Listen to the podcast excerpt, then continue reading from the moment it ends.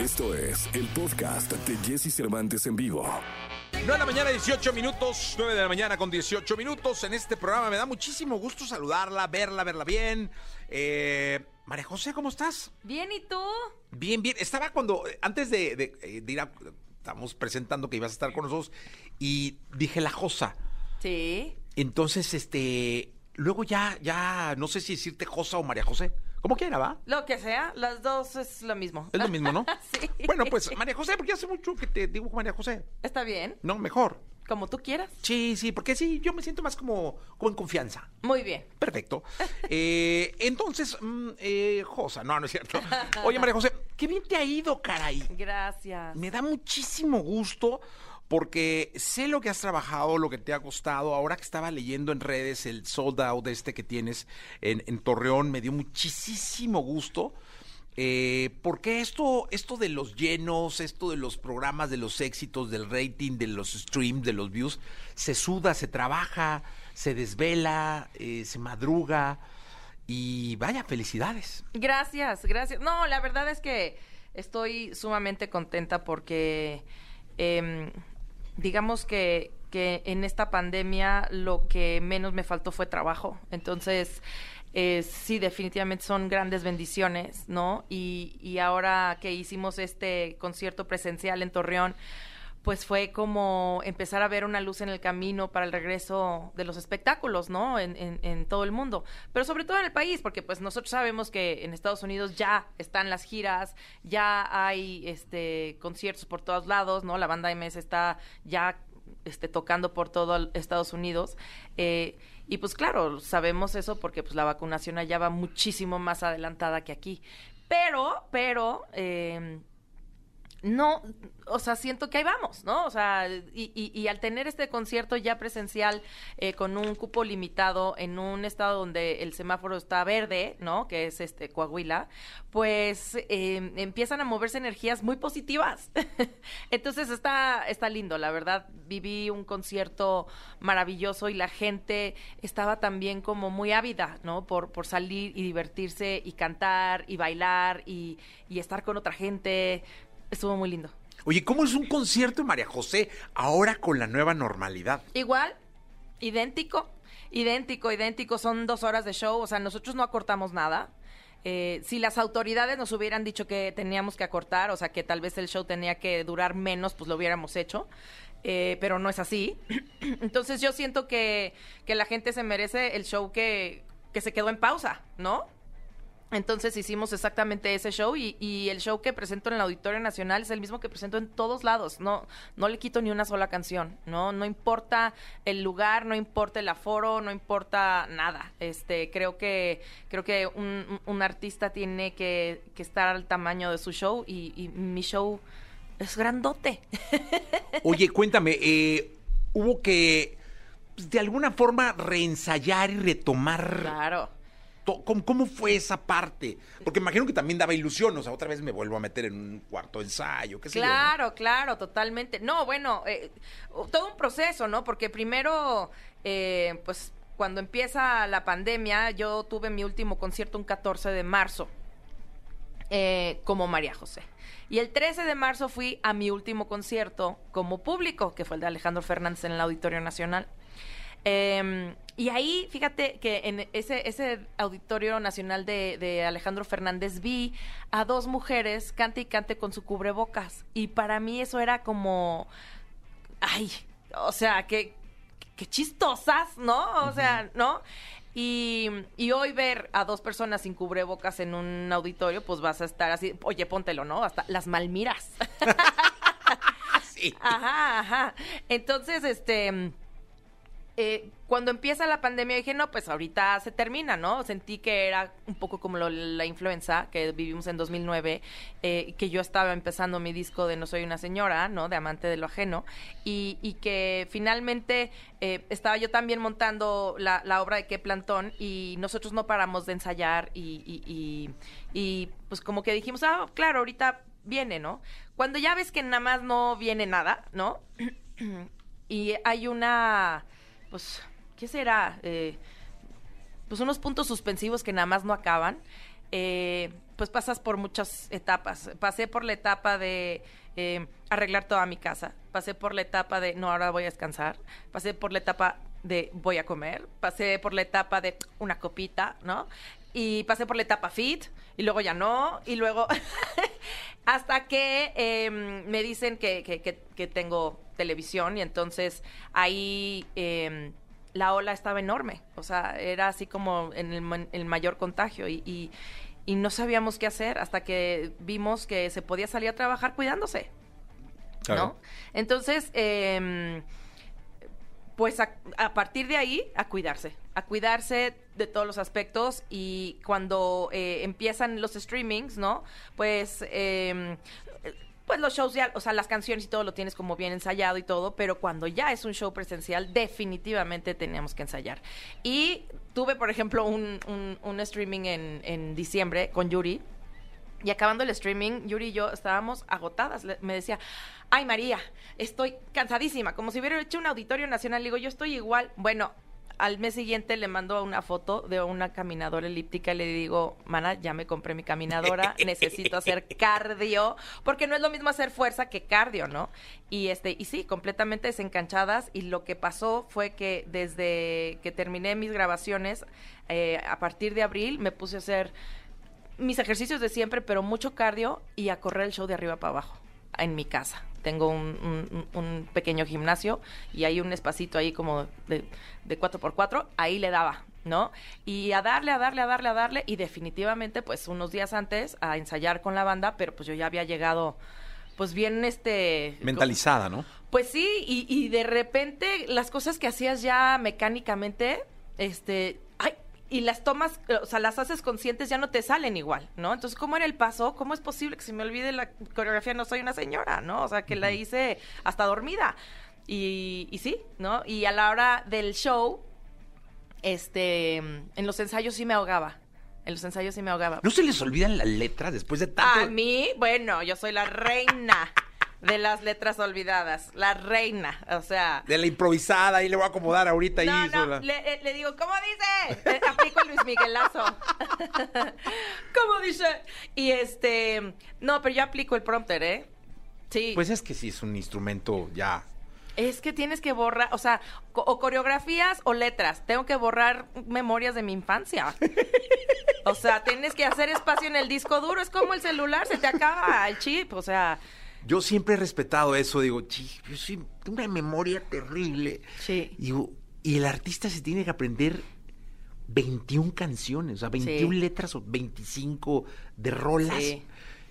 Y pues si necesitas o un chicharo o. No, yo prefiero, yo prompter. prefiero leer. El- pa- pa estar Sí. ahí más o menos. Sí, porque nada más es, soy, es como en el, como en la escuela. Y, fíjate, siempre he sido así. En la escuela. ¿Eras de acordeones de, de la escuela? Eh, eh, los hacía para estudiar, ¿no? Me ponía muy nerviosa para sacarlos, nunca fui tan buena para sacarlos, era buena para copiar, pero este, pero sí estudiaba y entonces cuando veía la primer palabra del párrafo, pum, ya salía todo. Y lo mismo me pasa con las canciones, veo la primera palabra y pum, ya sale todo. Entonces nada más el, el, el reojo, Sí. com- como, que tu, tu chupón, este, tu pacifier, ¿no? Nada Sí, más sí, para sentirte tu trapito de confianza. Ya ves la letra o, o la palabra y ya, pum, le sigues. Ajá, ajá, ajá. Pero Entonces- sí, ya el prompter es importantísimo. Y qué bueno, yo creo que es un proceso que todos estamos pasando, cada quien en su actividad, ¿no? Sí. Pero como sociedad, sí es, esto es, esto, esto que está pasando, pues es una bocanada de oxígeno para todos. Para todos. Nosotros de verte, eh, tú de cantar, eh, de reencontrarte, del saber que están ahí. Yo creo que esa, es, esa sensación debe ser muy placentera para una estrella. Es decir, volver y saber que están, que, que no, que a pesar de porque las redes son otro pedo, ¿no? Claro. Eh, pero que están ahí, que pagaron un boleto de Sí, nuevo y sí. que están. ¿Sabes qué es lo más bonito que, que me pasó? que, pues, bueno, este, este lugar tiene, pues, a la gente que sirve sus bebidas y todo, y estaban con sus playeritas verdes y todo. Y este, No importa si nunca has escuchado un podcast o si eres un podcaster profesional. Únete a la comunidad Himalaya. Radio en vivo. Radio en vivo. Contenidos originales y experiencias diseñadas solo para ti. Solo para ti. Solo para ti. Himalaya. Descarga gratis la app. estaban bailando. Estaban sirviendo y bailando. Y así y mientras les estaban pagando estaban así. Yo decía no puede ser estamos reactivando la, la economía de muchos lados Sí, ¿me entiendes? La, la, la emoción de, de la gente que dejó de trabajar ¿me entiendes? estos 14 meses y que de repente antes igual pasar con una charola de cervezas era de híjole no ya espérate ay estos borrachos no ya sabes. Ahora toma tus chelas, ¿no? Sí, no, de Báilale. todos. Este, no, maravilloso. De verdad que sentir a la gente fue increíble. Definitivamente es uno de los conciertos que no se me va a olvidar nunca. Y supongo que a la gente tampoco, porque pues es, e- e- era el primero, ¿no? Y, y, mm, muy padre ver que la gente estaba eh, sí bebiendo, pero se volvió a poner el cubrebocas. O sea, muy consciente. Y, y estoy segura que muchos de ellos ya están vacunados, ¿no? Este, más en el norte que tienen al vecino más cerca y, y, pues con las eh, oportunidades que está dando Estados Unidos de ven a Disney y te vacuno, ¿no? Sí, sí, sí, a Las Vegas, vente al Sí, mándala sí, y este. Ajá, ajá, no, tengo muchas amigas que nada, me la pasé increíble. ¿Y qué sentiste? Nada. Sí, sí, sí, sí, chupando en la ¿No? noche. Exacto, o sea, sí, pues gané así. mil dólares, bien, ¿no? O sea, te salió el viaje. Sí, no, no, no, pues así está haciendo mucha gente, ¿no? Sí, sí, sí, sí. Y, y, eh, pues muy padre, ¿no? Y también, pues viendo la posibilidad de, de que pues las personas que tengan su visa y pues la, el- el- el- la economía para hacerlo, pues Lo están haciendo. lo están haciendo. Oye, ¿cómo te sientes en la tele? En, en la voz. Feliz. Se me hace un... ¿Te ves? Sí. Cuando sí. bailas, te paras, bailas, torreas. Pues, ¿sabes qué? Mira, mi Jessie, ya, ya me conoces, soy la misma. O sea, no, no soy un personaje, ¿no? Soy, soy yo. Entonces, este, justamente Edith Márquez me habla la otra vez. Ay, Josa, fíjate que te estaba viendo. Igualito. sí, te estaba viendo, güey. Y es que me encanta verte, güey, porque eres igualita. Le digo, pues así soy, mana. Entonces, em, disfruto, lloro, me río, no me quedo callada. em, y creo que es un programa que, que- estoy muy en mi elemento. ¿No? Muy, muy, muy en mi elemento. Pues, he hecho pues otros programas en donde me, me encanta, obviamente, estar, ¿no? Eh, disfruto mucho de, de lo que hago y, y- y de la experiencia, tal vez poca, mucha que tengo para, pues, para poder decirle a la gente lo que opino. Pero este mm, es muy satisfactorio ver eh, las tres, las tres eh, programas son muy distintas porque la de los niños es, es una ilusión increíble. La de los jóvenes, por así decirlo, es un hambre que te pasan, o sea, te pisan por enfrente, o sea, es como, como una pamplonada, ¿no? Sí. Y la de los adultos es un agradecimiento absoluto porque como que dicen, yo sé que de aquí no va a despegar mi carrera, pero nada más con vivir la experiencia me doy por bien servido. Entonces, las tres son increíbles. Sí, la verdad es que además, yo, yo insisto, so- son programas que son una gran plataforma de exposición para quien quiere ser, pero también para quien ya lo es.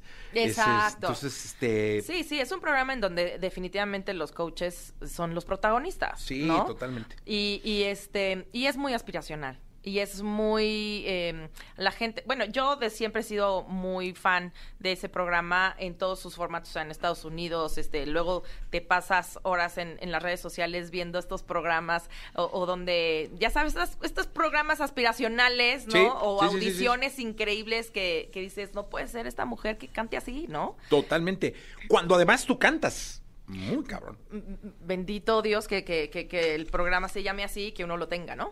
Sí, totalmente, porque debe ser un compromisazo estar ahí y no tenerlo, ¿no? Sí, sí, sí, sí. La verdad muy padre, la verdad muy padre y este y ha sido muy distinto porque pues es han sido grabaciones sin público, ¿no? Oye, me dicen además que empiezas ya la, la nueva temporada con, con Bosé, ¿no? Sí.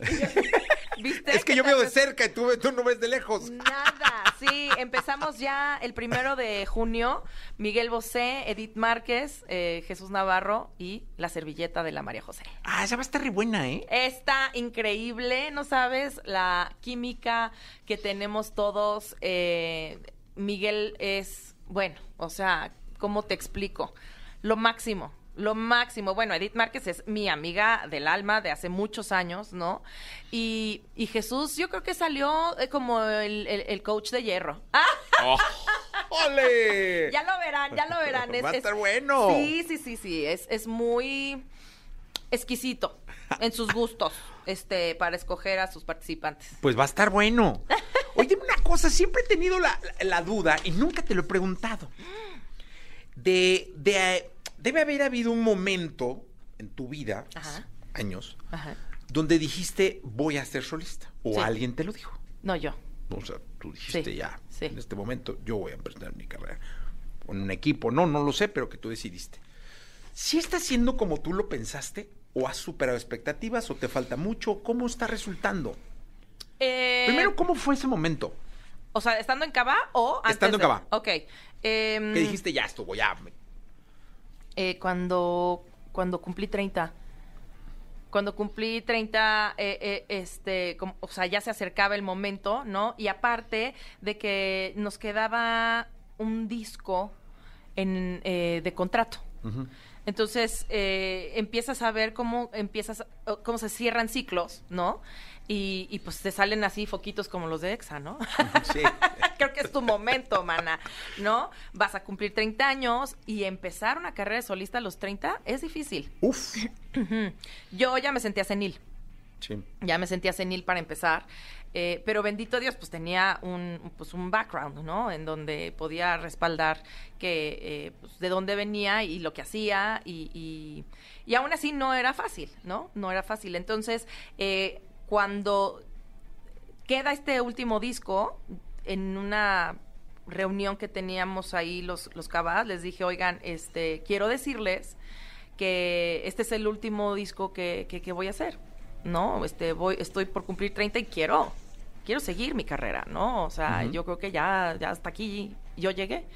Y luego, luego, eh, el Apio fue el que dijo, yo creo que también es, es, es momento, o sea, de, de, ¿por qué no hacemos nuestro último disco? Pues, órale, hagámoslo, ¿no? Este, me parece que, que René fue el que dijo, no, no, no, espérense, no, eh, ¿cómo no? Este, no me acuerdo bien de la reacción de los demás, pero, pero fue muy amoroso y muy tranquilo, o sea, no fue de, ay, María José, de-". no, para nada, para nada, como que a todos nos vino muy bien ese cierre de ciclo y justamente ya que se iba a acabar ese, ese, ese contrato, pues yo les aviso a, a- a la gente de Warner, que estábamos ahí, y les dije, oigan, pues yo, yo ya, ¿no? O sea, y mm, creo que ese último disco lo compra Sony.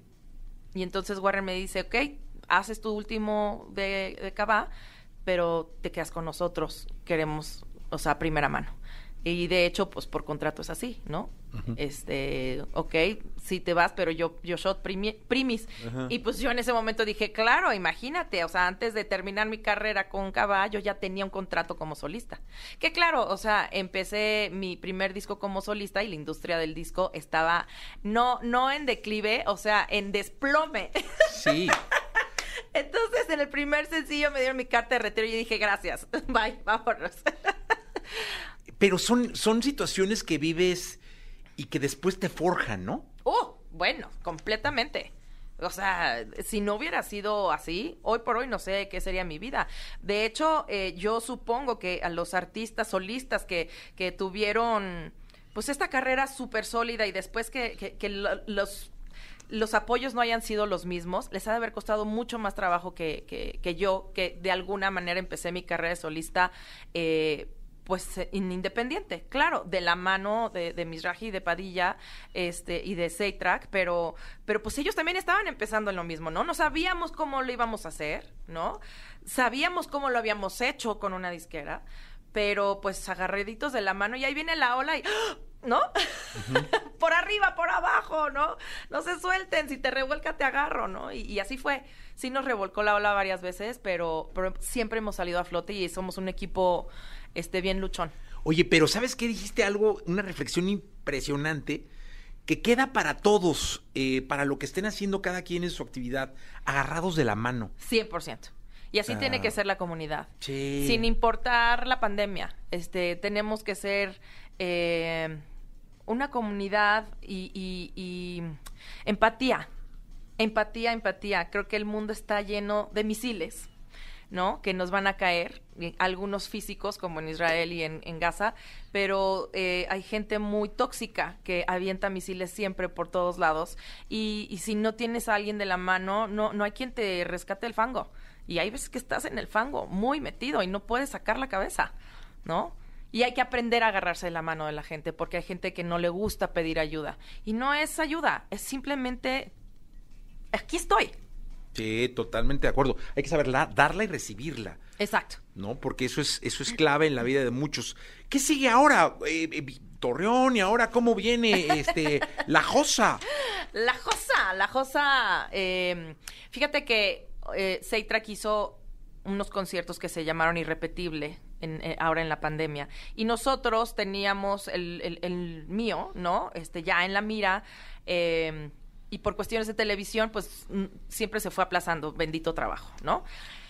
Pero eh, vamos a hacer que ese irrepetible sea muy repetible. Y lo vamos a hacer eh, un disco Wow. ¿no? Decidimos este que, que, pues que este proyecto que habíamos hecho para hacer un streaming, este, pues ya está armado, ya está padrísimo, este, porque aparte nos metimos con Armando Ávila para hacer los arreglos para este, este irrepetible.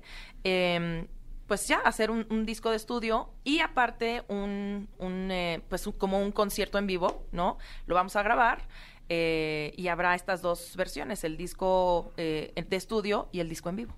Pues muy bien. Me parece una gran idea porque creo que el contenido es lo que norma hoy en día, ¿no?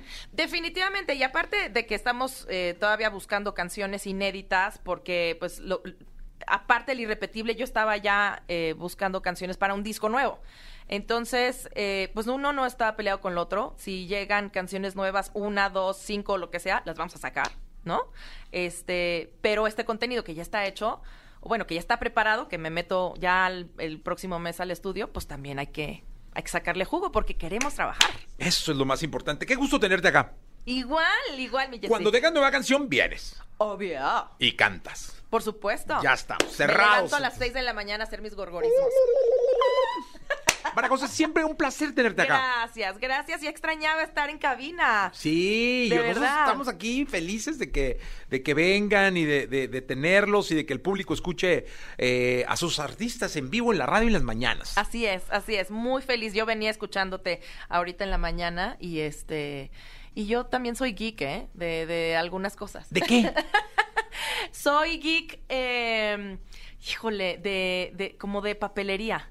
Ah, Qué cosa tan extraña, ¿no? Amo ir a estas tiendas donde hay miles de plumas de colores. Ajá. Y, o sea, sí, o sea, era de las que tenían los apuntes divinos. O Así sea, de que un color esto, un color ajá, esto otro. Ajá, ajá, ajá. O sea, sí me pedían los, los apuntes. ¿Sigues tomando nota en papel? Sí, me, o sea, tengo, mi, o sea, mi celular y eso pues es- ya es como vida, pero agenda no puedo. O sea, no puedo aquí. O sea, tengo que apuntar. Entonces eras nerd. Eh, era muy desmadrosa, muy desmadrosa. No me gustaba estudiar, pero me gustaba tomar apuntes. Ah, mira. Entonces, gracias a esos apuntes, o sea, como que me lo aprendía. Ah, Y sí, fui ¿eh? mejor, y fui mejor. O sea, de secundaria a prepa, o sea, fui de menos a más. O sea, de echar súper desmadre de 13 años a exentar en prepa. Muy bien. Ajá. Pues feliz día del geek. Thank you. Soy súper nerd. Gracias, María José. Escucha a Jesse Cervantes de lunes a viernes de 6 a 10 de la mañana por Exa FM.